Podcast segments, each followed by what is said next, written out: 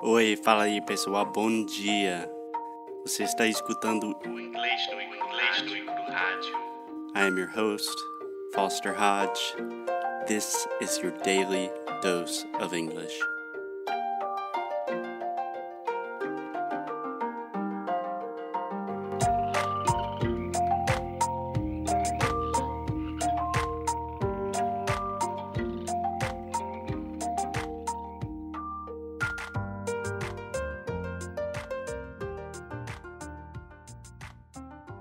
Hey, what's up, guys? Welcome to another episode of English no Cru Rádio. Today we have a special guest, Ricardo, a student of mine, probably, I think it's safe to say, the most advanced student that I have. So, Ricardo, what's up? How are you doing? Hey, man, what's up? I'm very fine. And you? I'm doing great. Thanks for coming on the show. I appreciate you doing this. So, Ricardo, if you could just tell people a little bit about who you are, where you're from, that kind of thing? Yeah, for sure. So I'm Ricardo Leães, and I'm from Porto Alegre, which is in southern Brazil, and I'm a research at the Economic Foundation here in, in Rio Grande do Sul, my state. And I'm also a PhD candidate in political science. And I think that you want probably want to talk about the fact that I've been taking classes with you or I don't know, maybe over a year or something like that, even though we went and stopped for a really long time. So I don't know how many classes we've had so far. But yeah, honestly, I have no idea. We've kind of been on and off, but I would yeah. say for maybe a year, more or less. Yeah, I think that's it. Yeah. It's been really nice to me, man. And I think that when we started the classes, I already had a nice level of English, but I think that with your help and your tips and with being able to just being able to talk about anything that I wanted to talk about, I think I was able to to get much much further farther than I actually expected to, and I think that right now I'm uh, much more confident about my English and my speaking skills than I ever was. And I'm very, very happy about that. I'm very happy about it too, but I think you are giving me too much credit, but I appreciate it. So, Ricardo, when we started, like you said, you already had a super high level of English. Like I think everyone would consider or would have considered your level to be very advanced. Can you tell me just a little bit about how, like, how did you get there? How did you start speaking English so well? Yeah, I think this is a very complicated question for me because I started taking English classes when I was probably 11, but then I, I took some classes for one year, one year and a half in a very regular English course in in my city, and I don't think it was a wonderful course or anything. I think this was a very traditional course based on very traditional uh, learning methods, and I think it helped me to uh, understanding a few things and uh, learning a few key aspects of the language. But I don't think it helped me a lot. And then yeah. I didn't. I stopped studying. I mean, formally for a few years, and I went back to to the classes in when I was 16, so five or four or five years later. And then I studied for maybe four months or five months, and it was with a very uh, good teacher, very good English teacher. Uh, it was still a very traditional school, but it was a much more cooler teacher. So he, he was able to help me a lot. And then I went to London. I stayed there for one month. And even though it was a very nice experience in terms of traveling and knowing different things, different places, a different culture, I don't think it was very good in terms of learning the language. I, I expected much more. Maybe yeah. that's just my fault. Maybe I expect too too much of things, but I no. That always happens to all of every student that I've had, they always expect that when they travel to a place, immediately their language skills are just going to take off. and it never yeah. happens like that. Yeah, and right now I think I know why it doesn't happen. You know, I think it doesn't happen because we're not exposed to English as we should be. You know, I think that uh, for many years I had a nice level of English because uh, at college I read a lot in English and I saw a lot of movies, a lot of sitcoms and series, TV series, a lot of Netflix, and it really helped me learning many many things. But that's not the same as talking, you know. And I think that with you, and uh, I gave you that much credit, credit, and it was not to flatter you. It's because I, I really believe it. Because I think with you, I was finally able to talk, you know, and to talk about anything. And I think this is extremely important in order to learn any language, in order to achieve a higher level of fluency. I think you have to talk about anything. I mean, daily, your daily life. Uh, you have to try and explain difficult situations that you've been uh, you you've been to. I think you have to try and explain your work, your research. I mean, everything you talk about in your own native language. Language. I think you have to talk about in you know in a foreign language in order for you to be really an advanced learner. Yeah, yeah. I think so. One of the things that we've done a lot is more or less just choosing a random topic and then forcing you to talk about it. And it always turns into like a really good debate. But something I've noticed over the last year is I think you've developed much more of your personality in English. Like at first, I was like, wow, this guy speaks really good English. He's uh, researching this and this. But nowadays, it feels like you were saying things the exact way you would want to say them in Portuguese. Like I can really see your personality shine through. And I think that's a really good marker of like, okay, you made it. or yeah, I mean, I, I'm very flattered about that. And I think that really that happened, you know, and I think it was not easy. And there's no secret, you know, you just have to talk and have to expose yourself. You have to I mean, it's it may be a cliche, but it's 100% true. You have to get out of your comfort zone, you know, and that's that's hard for anyone. And and I think maybe the hardest step for anyone to learn a language or maybe learn any skill at all is to realize the fact that learning anything is like learning how to ride a bike. You know? Exactly. you are going to fall. You have to accept that and it's normal for you to fall. And I think that most of the time with any learning process, we are not used to accepting the fact that we are going to fall, and that's part of the process. And that makes us, that's not only part of the process, that's uh, necessary for us to yeah, it's get better. Fundamental. You know? Yeah, it's not going to happen unless you fall, you know. And I know many uh, in Brazil, I know most people who have a very nice level of English, but they don't talk because they are afraid of making grammar mistakes or they are afraid they are afraid of getting stuck about not knowing some some very specific word. And I think that prevents them from moving on, moving further, you know. Yeah, yeah, of course. I know that you and I have made the analogy a lot of like physical activity, like CrossFit and functional training, that kind of things. Yeah, um, that's true. I mean, this is a podcast, so people cannot see us, but I think most people would recognize we are not like super athletic people. We're both kind of academics. And so for me to go to the gym, like that sucks, you know? I have to really suck at something for a long time before I start seeing results. And it's the same thing with language. Yeah, but I think maybe that's the the whole problem, you know.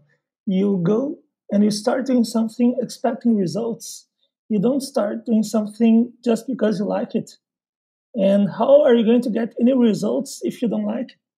And for many years, I've tried everything that I've tried in my life. I've tried expecting very nice results.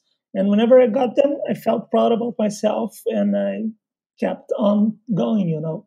But I think that's not the best way of doing anything.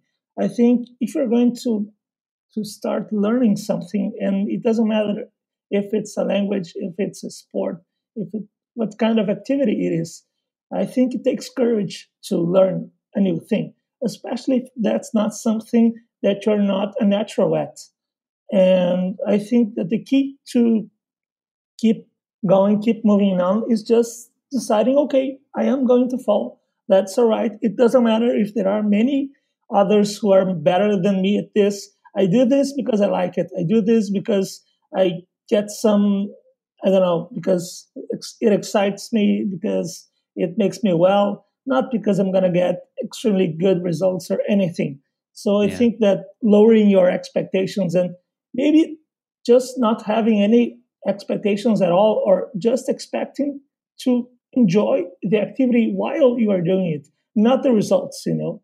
And I think that's important because uh, otherwise you, you're going to be frustrated whenever things don't turn out the way you want them to be.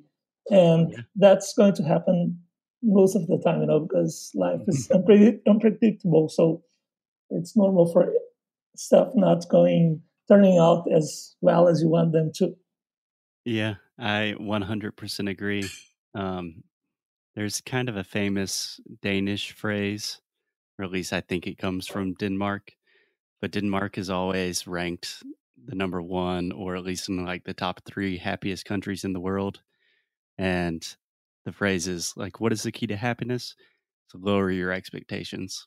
So yeah. I think not focusing on results and kind of focusing more on the process and the experience. Yeah, maybe maybe it's not lowering. I, I, I said that.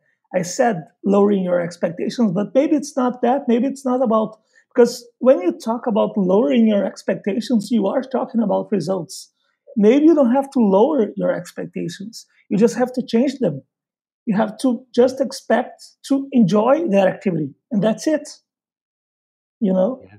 Because uh, maybe when we talk about lowering your expectations you say oh so i'm not going to be in a very uh, advanced student or something. I'm going to be uh, an intermediate student. No that's not it you know? You have to enjoy the activity itself and not the process itself and not the results it's not about getting less results it's about not thinking about the results yeah I totally agree. Um, I do think it's difficult, It is. especially at the beginning of any process. So, what would you say to people that, for example, I think you and I, we both enjoy languages. Um, you've also learned other languages, and it's something that we truly enjoy. But for most people, especially in the beginning, like learning English when you can't really speak and you don't really understand the grammar, is not fun for most people. So, do you have any recommendations or ideas about maybe how to make it more fun or how to get yourself out of your element or out of your comfort zone a little bit? Yeah, I think first of all, we have to acknowledge the fact that most language courses are not fun for students, you know. So yes. it's not the students' fault if they feel frustrated, if the results are not being as well as they want them to be. That's maybe the first step we have to take because uh, it's important that students don't feel frustrated and they don't feel, oh, okay, I'm unable to learn this. No, no, no one is unable to learn any language. I mean, everyone speaks at least one language. So if yeah. you, if you were able to learn it, you are able to learn a second one. Of course, I'm not saying that it's it's going to be just as easy because of course it won't, but you have it in you, you know. So it's possible for anyone to learn any language.